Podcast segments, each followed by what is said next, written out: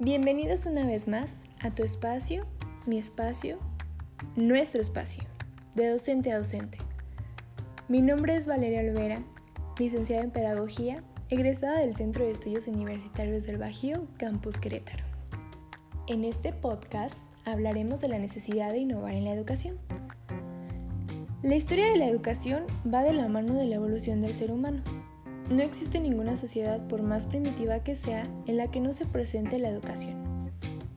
Comenzando por la transferencia de simples saberes conocidos a las nuevas generaciones para su perpetuación continua y establecimiento de hábitos y costumbres, desembocando en culturas complejas transformadas en sociedades.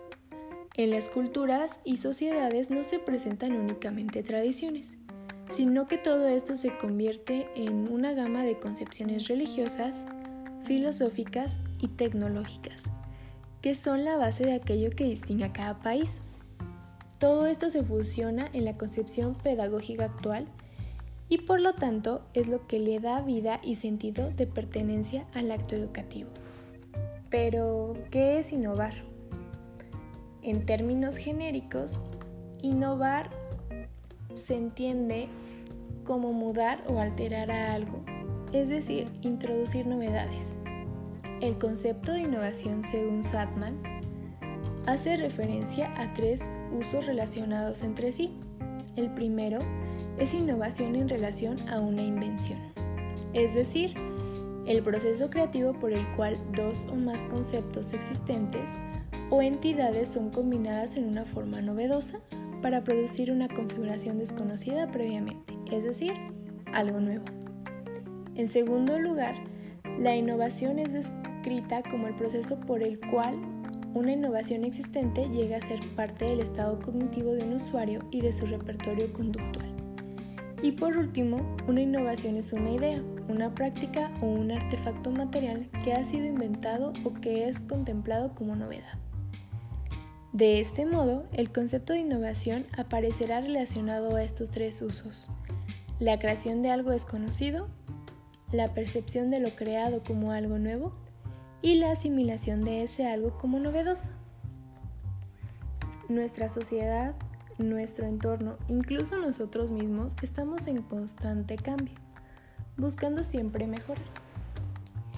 Pongamos de ejemplo esto que ha, sido un meme como muy famoso, el las mujeres se cortan el cabello para cerrar ciclos. Y parece broma, pero es realidad. Cuando una mujer cierra un ciclo hablando de una relación amorosa, bueno, pues cambia todo, ¿no? Cambia tu rutina, cambia incluso tus hábitos y podría decirse la forma en que ves el mundo. Porque no me podrá negar que cuando estamos enamorados lo vemos todo color de rosa. Y cuando este enamoramiento termina, pues vemos las cosas diferentes. Nuestras rutinas cambian, tenemos que acoplarnos a esta nueva vida sin aquella persona, por así decirlo. Entonces sí, implica un cambio, implica transformarnos y muchas veces el cortarnos como cabello, como lo ven como chiste, pues sí nos produce un cambio y nos hace sentir mejor para podernos adaptar a esta nueva transformación de nuestra vida. Tenemos que innovarnos para el cambio que se viene. Bueno, y no obstante a esta realidad, la educación también debe de innovarse. Pero ¿por qué innovamos la educación? Bueno, pues porque la sociedad no lo pide, porque las escuelas se diseñaron teniendo en mente una sociedad distinta a la actual, porque las escuelas preparan a los alumnos para el mundo de ayer, no para el de mañana. Porque los indicadores de la educación actual, por ejemplo el PISA o el abandono escolar prematuro, te dicen que algo está mal y que tienes que cambiarlo, pues la educación siempre tendrá una necesidad.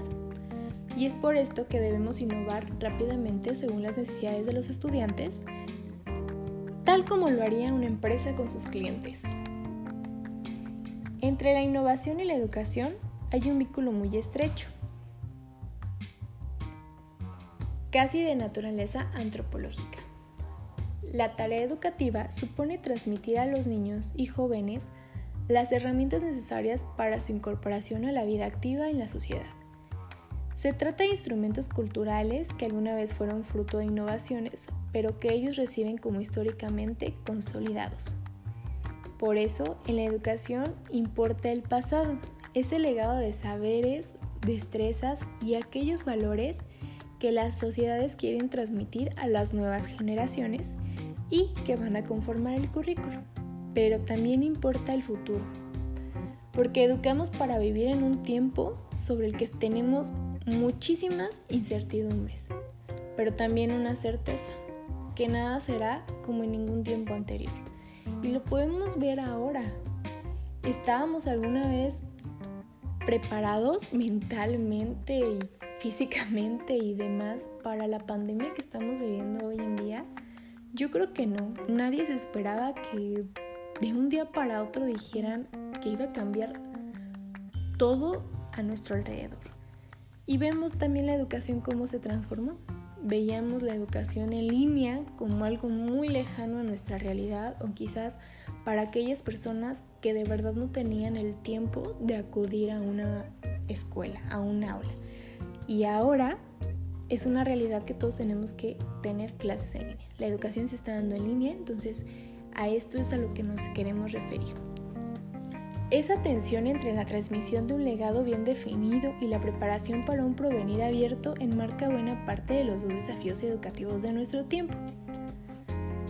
León nos dice que la innovación educativa es un conjunto de ideas, procesos y estrategias más o menos sistematizados mediante los cuales se trata de introducir y provocar cambios en las prácticas educativas vigentes.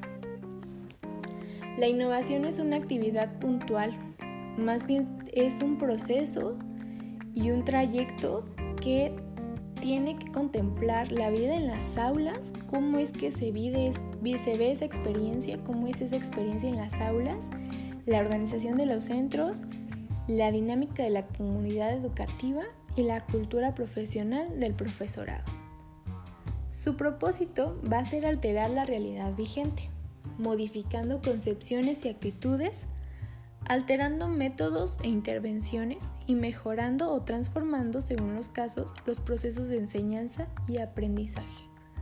La innovación, por tanto, va asociada al cambio y tiene un componente explícito, ideológico, cognitivo, ético y afectivo.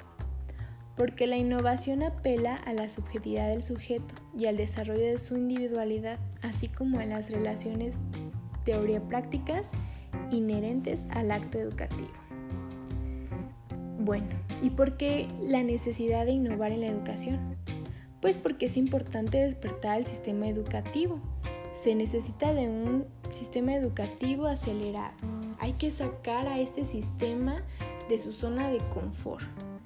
La meta la tenemos muy clara, a donde tenemos que llegar creo que todos los docentes lo tenemos presente, que es que todos los alumnos aprendan más, mejor y en todos los niveles educativos. Esto es a qué me quiero referir con todos los niveles, pues llegar a hacer que nuestros alumnos sean unos profesionales y no lleguen solamente a terminar la secundaria o queden a mitad de prepa. Ante todo deberíamos de buscar que el alumno realmente se involucre en su propio proceso de aprendizaje y que le importe aprender porque si a él no le importa aprender, de nada va a servir todo lo que innovemos en la educación o todo lo que nosotros como docentes transformemos.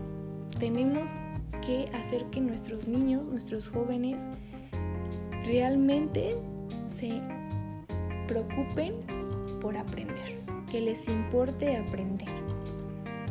También tenemos que darnos cuenta que los aprendices van cambiando y nuestros alumnos también. Necesitamos un aula diferente.